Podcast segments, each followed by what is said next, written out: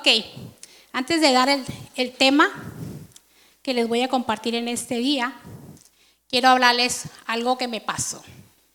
¿A cuánto les gusta el mitote? ¿Quieren saber qué me pasó? No quieren decir que les gusta, pero tienen la duda. Ok, hace como tres semanas yo venía a la iglesia y cuando venía en el camino me di cuenta de que mi, mi carro empezó a marcar el foquito de la gasolina, ¿verdad? Pero dije, llego a la iglesia y saliendo de la iglesia voy y le pongo gasolina, ¿verdad? A lo mejor a usted le ha pasado. Entonces llegué a la iglesia y al salir de la iglesia voy con mi mami. Llego con mi mamá y pues no le puse gasolina, ¿verdad? Entonces estuve con mi mamá y de repente mi hermana tenía que ir a un mandado y le dije, yo te doy raite, ¿verdad? Y ahí vamos. Y ella dije, maneja tú, porque me gusta que maneje ella cuando va conmigo. Entonces va manejando ella en la vía alterna y de repente me dice, ¡Oh! el carro se paró. O sea, venían muchos carros y el carro se apagó. Gracias a Dios ella pudo orillarse. Y yo toda frustrada. Tenía una revolución interna. ¿Por qué no llegué a echarle gasolina? Si ya sabía que esto iba a pasar, ¿por qué no llegué a hacerlo? ¿Verdad? Para que no me pase esto. A mí no me había pasado que me quedara sin gasolina, porque regularmente yo le tanteo el agua a los camotes, ¿no? O sea, esto me alcanza para tanto y cada quien conoce sus cosas y sabe, ¿verdad? Entonces le tanteé mal el agua a los camotes, ¿no? ¿Por qué? Porque no me, no me aseguré de ponerle la gasolina que pensé antes ponérsela y el tanque se vació, ¿verdad? Y se apagó el carro. Y un calorón que estaba haciendo y, yo toda frustrada porque no tenía ni galón para la gasolina. Y yo no tengo galón, la gasolina estaba, gasolinera estaba como a tres cuadras de ahí donde estábamos. Y, y entonces yo toda frustrada, ya mi sobrino fue caminando, bueno, corriendo porque fue rápido, y rentó un galón, trajo gasolina y le pusimos al carro y nos fuimos. Y dices tú, pues ya se solucionó. Pues dentro de mí seguía esa lucha. ¿Por qué no le puse gasolina? ¿Por qué me tuvo que haber pasado esto? O sea, le estoy dando raite y todavía tuvo que ir mi sobrino corriendo a la gasolinera. Pues entonces, ¿cuál fue el favor que yo hice? ¿Verdad? Entonces yo me sentía muy mal, porque dije yo, a veces uno se da cuenta de las cosas, pero no tomas manos en el asunto. Dejas las cosas pasar. Y ustedes van a decir, ¿y a qué viene todo este mitote? Ok, de allí salió este tema. De eso que me pasó, Dios estuvo trabajando dentro de mí y salió este tema que les voy a compartir. Este tema se llama la tierra vacía. ¿Quién sabe qué es la tierra, espiritualmente hablando a nuestra persona? ¿Qué es la tierra? ¿Alguien sabe? La tierra es el corazón, ¿verdad? Dice, una parte fue sembrada en buena tierra, ¿verdad? Dice la palabra de Dios en la escritura. Y la tierra simboliza el corazón de las personas, ¿verdad? Entonces, este tema le puse tierra vacía. En algún momento de nuestras vidas, Hemos atravesado por un vacío en el corazón. Quizá en este momento tú estás atravesando por un vacío en tu corazón. Y estás diciendo, si alcanzó a llegar, la puedo librar. Puedo seguir caminando con esto que tengo, con esta poquita reserva que tengo. ¿Verdad? Y avanzamos por la vida. Avanzamos por la vida con ese vacío interno. ¿Ok? Vamos a leer Génesis, déjeme pongo mis ojos. Génesis capítulo 1, del verso 1 al 4. Dios en el principio creó los cielos y la tierra. La tierra era un caos total, las tinieblas cubrían el abismo y el Espíritu de Dios iba y venía sobre la superficie de las aguas.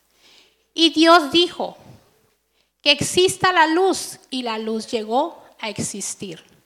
Dios consideró que la luz era buena y separó de las tinieblas, la separó de las tinieblas, ¿verdad?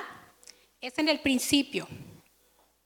Otra versión dice, en el principio creó Dios los cielos y la tierra, y la tierra estaba desordenada y vacía. Las tinieblas estaban sobre la faz del abismo, y el Espíritu de Dios se movía sobre la faz de las aguas. ¿Verdad? Y dijo Dios, sea la luz, y fue la luz. Y vio Dios que la luz era buena. Y separa la luz de las tinieblas. Esa es otra, otra escritura, ¿verdad? Diferente otra traducción. Entonces, estaba hablándoles que muchas de las veces vamos por la vida con ese vacío interno, de que algo falta dentro de nosotros, de que algo no está bien, algo está pasando. Y nos damos cuenta de que algo está pasando, pero seguimos el camino. Seguimos el camino con ese vacío dentro de nosotros, ¿verdad? Y nadie se va a dar cuenta de que tú tienes ese vacío más que tú. Y Dios. Dios nos conoce tan perfectamente que conoce la causa del motivo, del, vacío que estás pasando. Él conoce las causas. A veces nosotros no entendemos las causas, pero ahorita les voy a decir por qué pasa eso. Yo creo que, que Dios está tratando en nuestro ser interior, ¿verdad? Ha estado hablando temas que Dios quiere tratar, porque para alcanzar a otras personas, primero necesitamos ser sanados. Para que tú le hables a Dios de otras personas, tienes que mostrar a Dios. Necesitamos que Él entre y obre en nuestro interior para que eso se refleje de adentro hacia afuera. Hace un, mes y medio, dos meses, ya no, no soy muy buena para las fechas, hubo dos pérdidas humanas en mi casa, ¿verdad? La abuelita de mi nuera, que tenía tiempo con nosotros, y una persona que yo le prestaba un cuarto, que tenía 20 años viviendo con nosotros. Y al momento dices, bueno, pues Dios tuvo misericordia, ¿verdad? Y le dices a tu corazón, pues no hay de otra, es la voluntad de Dios y en contra de la voluntad de Dios no podemos hacer nada, ¿verdad? Dios tiene un tiempo de, que nazcamos y un tiempo de que partamos de este mundo. Y le dices a tu corazón, está todo bien, ¿verdad? Todo está bien, no pasa nada. Al rato vamos a ir a ese lugar. Pero pasan los días y yo empiezo a sentir eso, ese vacío en mi corazón. Y yo trato de, sobrevivir a esto, ¿verdad? Todo está bien, no pasa nada, se extraña a la persona, ¿verdad? Esa persona, un buen hombre, este, que estaba viviendo 20 años atrás con nosotros, porque nosotros teníamos, mi esposo y yo, una casa de rehabilitación para hombres. cinco hombres se quedaron a vivir con nosotros y ya nada más me quedaba él y otro. Entonces se hizo como si fuera un hermano carnal, pero éramos hermanos en Cristo. Y, mi esposo falleció y él era como un tío para mis hijos. Él enseñó a mis hijos a manejar, les daba consejos. Entonces, que una persona parta de este mundo te va, a afectar, ¿verdad? Por más que tú pelees con tu carne, decirle, carne, esto tiene que pasar tarde que temprano pero llega ese vacío en el corazón, donde, donde te tienes que encontrar contigo mismo y el llegar a casa, y, y una rutina que uno lleva en la casa, ¿verdad? Llegaba yo de mi trabajo y, y él escuchaba mi voz. Mi voz parece que traigo un micrófono integrado, entonces escuchaba mi voz y, y salía. Él era como cholo, ¿no? Entonces salía y hermana, ¿cómo está? ¿Cómo le fue? No, pues estoy bien cansada, ahora me dieron mucha carrilla en mi trabajo y así, ¿no? Y platicaba poquito con él. Siempre cuando me miraba estudiando para dar el, grupo de los miércoles o algo que iba a compartir, me decía, ¿le va a tocar hacer algo? Ah, pues me toca pues el servicio de los miércoles, ¿verdad? Compartir la clase y pues tengo que leer para, para saber lo que vamos a hablar. ¿Y de qué se trata? Yo era mi primera persona que yo le predicaba en mi casa. ¿verdad? Y, estaba pendiente de cuando yo iba a compartir en la iglesia, de que lo pusieran en YouTube para ponerlo en su telesota, ¿verdad? Entonces de repente Dios tiene misericordia de su alma y se lo lleva. Y pasan los días y yo llego a mi casa y no viene la persona que todos los días viene a recibirme, a decirme cómo me fue. Siéntese en su cama, hermana, ahorita le traigo yo la comida. No, no, yo me paro. No, no, no, es para que descanse. Tengo una mesita que es para cama. Y ya me traía mi comida, ¿no? Muy amable, muy agradecido todo el tiempo, muy respetuoso. De repente ya no está eso. Y se siente dentro ese vacío. Se siente.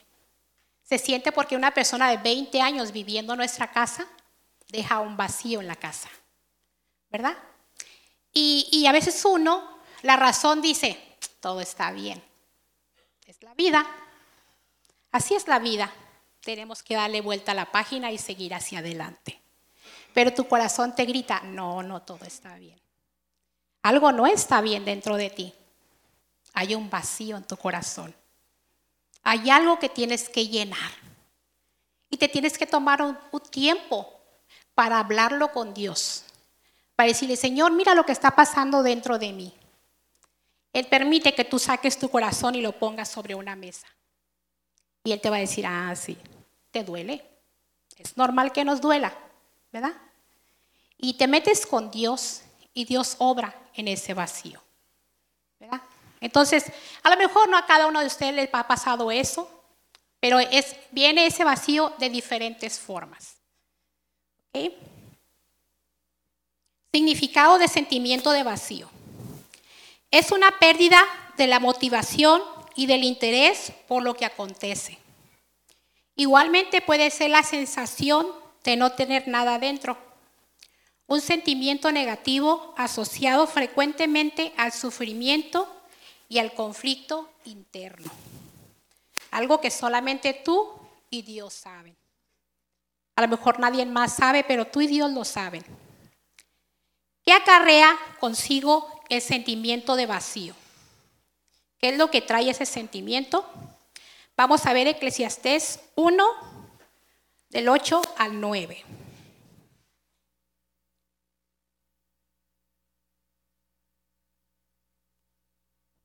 Es 1 del 8 al 9. Vamos a ver qué dice. Para que me lo pongan. Ahí está. Todas las cosas hastían más de lo que es posible expresar. Ni se sacían los ojos de ver, ni se hartan los, los, ¿qué? los oídos de oír. Lo que ya ha acontecido volverá a acontecer. Lo que ya se ha hecho se volverá a hacer. Y no hay nada nuevo bajo el sol. ¿Qué quiere decir eso?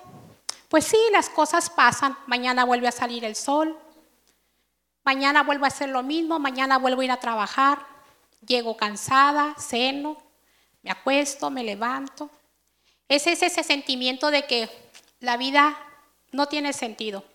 Todo gira y da vueltas en lo mismo como la manecilla del reloj. ¿Verdad? Eso da a entender eso. No se cansa el oído de oír ni los ojos de ver. Esta escritura dice eso. Entonces, ¿qué acarrea consigo el sentimiento de vacío? Acarrea apatía. Apatía. Muchas veces ves a otras personas que le está pasando algo y tú eres apático. Bueno, pues es su problema, allá él. Acarrea aburrimiento nada te complace, no hayas interés por hacer algo. Hay desinterés, ¿verdad? De las cosas.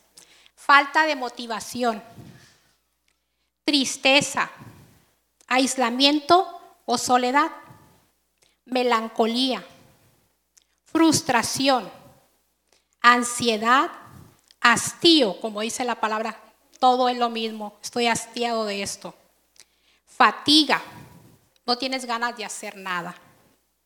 Insatisfacción. ¿Qué quiere decir? Que nada nos complace.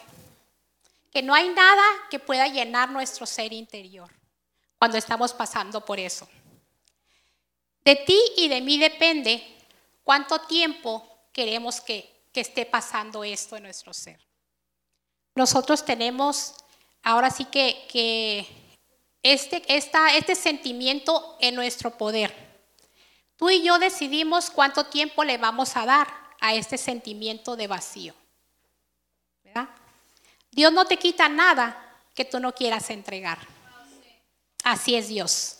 Si tú no le quieres entregar algo a Dios, Él te lo va a dejar hasta que tú decidas dárselo. Pero no podemos decir estoy así porque Dios no me sana. No, todo es voluntario. Servimos a un Dios que nos da libre albedrío, que Él nos deja decidir por nosotros mismos, hasta que nosotros queramos, queramos entregarle todo aquello que no le honra y que no nos beneficia a nosotros. Entonces, estas son unas, unas de las de lo que acarrea consigo el sentimiento de vacío. No sé si algunos de ustedes se identifican con alguna de estas cosas, pero yo me identifiqué con el aburrimiento, porque ya no tenía con quién platicar. Mis hijos trabajando. Entonces yo llegaba y pues me aburría porque decía yo, pues ¿con quién platico? ¿Verdad? No hay alguien con quien platicar. Mis hijos trabajan y no están. Tristeza, también pasé por tristeza. Ansiedad, te, causa ansiedad, desesperación, en, no saber cómo, cómo seguir para adelante. Entonces, vamos a ver qué lo causa este sentimiento de vacío. ¿Cuáles son las causas? Causa número uno, fallecimiento de un ser querido. Número dos, separaciones con tu pareja. A veces hay separación y causa un vacío. Separación de una amistad que tú consideraste una buena amistad, una persona a la que tú confiaste. Y la separación con esa persona puede causar eso. Separación a lo mejor de un trabajo en el que llevas tiempo puede causarlo Insatisfacción en la relación de pareja. Las personas que tienen pareja tienen que tener una buena relación, una buena comunicación, porque si no hay un buen acuerdo y solamente una persona decide por los dos, pueden caer en insatisfacción de pareja. Porque nomás uno dice y el otro nomás, como los borregos, obedece. El matrimonio, venimos a ser uno delante de Dios, pero son dos personas en un mismo acuerdo, con los hijos y con la casa. Entonces, si no hay eso, hay insatisfacción en la pareja. Otra es soledad emocional. Personas que se aíslan mucho, emocionalmente no comparten lo que está en su corazón. Que lo que me está pasando, que nadie lo sepa porque ¿qué van a pensar de mí? ¿Qué va a decir la gente si sabe lo que está pasando dentro de mí? Represión de emociones en la infancia. Muchas veces cuando nosotros somos niños, en, bueno, en mis tiempos de niñez, los hijos no podíamos decir ah, algo que no nos gustaba. Nosotros obedecíamos, nos gustara o no nos gustara, ¿verdad? Entonces, este, si no, pues la chancla voladora, ¿verdad? No sé si todavía se usa la chancla voladora porque eso es vintage, ¿verdad? Pero antes era obedeces o obedeces. No cuestionábamos, pero muchas de las cosas no eran justas, ¿verdad? A veces yo pasé por una persona que quería andarme tocando, que era un tío mío, pero yo todo eso me lo reservaba. Nadie sabía por temor, porque te infunden temor. Si tú dices, voy a decir que eres una mentirosa y que no es cierto y tu papá te va a pegar. Y, uno como está muy inocente se cree todo eso. Entonces en la niñez a veces no expresamos lo que sentimos. Ahora las cosas han cambiado. Los, niños ahora dicen de más de lo que tenían que decir. ¿Verdad? Es bueno, no tan bueno, pero es bueno. ¿Verdad? Pero a veces cuando te reservas cosas de la infancia, se crean esos vacíos. Otra puede ser cambios vitales importantes. Algunos cambios de, a lo mejor de dónde vivas, decisiones que tienes que tomar. Eso también trae eso. Los miedos. ¿Hay personas que tengan miedo aquí? El miedo causa eso. Miedo a lo mejor a, entrar a otro trabajo, a una relación nueva, a si tu pareja te deja, no sé. Dependencia emocional. Eso causa también eso. Personas que se aferran a una persona y aunque las trate mal, ahí están. Pégame, pero no me dejes. Así era yo. Gracias a Dios que me salvó. Sentimiento de culpa, ¿verdad? A veces no hacemos algo correcto o hicimos algo incorrecto y tenemos ese sentimiento de culpa. Excesiva autoexigencia, que nos exigimos de más de lo que podemos hacer y eso nos crea un conflicto y causa un vacío interno, porque no, no resulta como nosotros queramos. La otra es poner nuestros anhelos más grandes en cosas pasajeras y temporales. Nuestros mayores anhelos. Lo que más tú quieres en la vida lo depositas en algo que de repente ya no está y te quedas con eso. Ay, es que tú tenías todo, todo para, puesto en eso que tú querías y ya no está. Y te causa ese sentimiento de vacío. ¿Ok? Ahora vamos a ver formas de llenar ese vacío llevados por la ansiedad. Llevados por la ansiedad, muchas personas buscan llenar ese vacío en drogas, consumo compulsivo de compras. Yo soy muy compradora, a lo mejor tengo esto. Adicción al juego. Las personas que les gusta el casino, no sé, apuestas. Adicción al trabajo, ¿verdad? Que duras más tiempo en tu trabajo que en tu casa. Adicción al sexo. Ingestas de comida inadecuada en diferentes horas a cada rato. Ay, a lo mejor también tengo eso. Ya me tengo que estar palomeando. Diferentes relaciones de pareja. A veces estás con una pareja y esta no, ahora con la otra, porque está, te estás tratando de llenar ese vacío interno. Y ya no, ya nomás estás como cambiando de zapatos con las personas, porque no, esto no me funcionó. No siento que me llena. Ok, voy con la siguiente. Hombre o mujer, quien sea. Sin raspar muebles. No es nada personal. ¿Ok?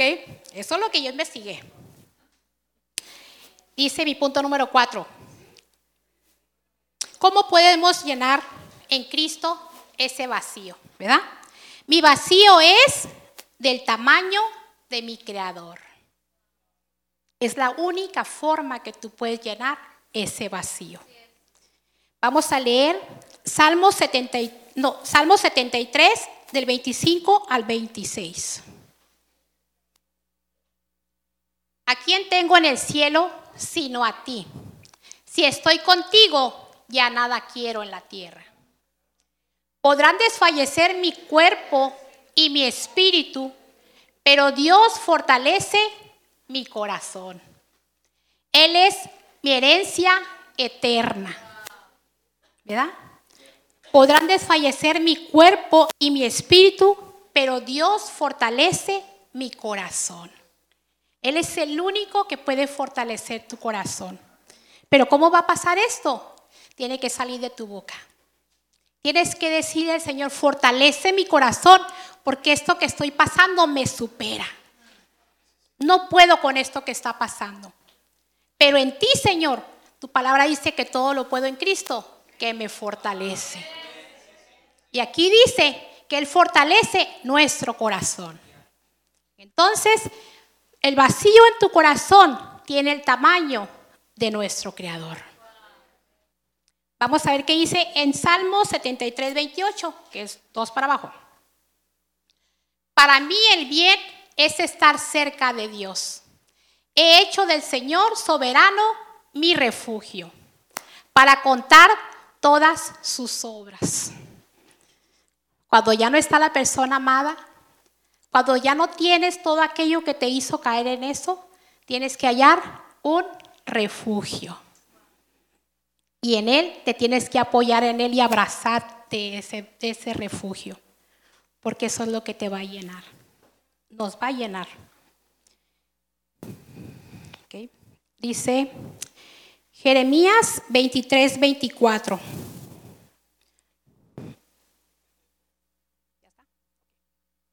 ¿Podrá el hombre hallar un escondite donde yo no pueda encontrarlo? Afirma el Señor.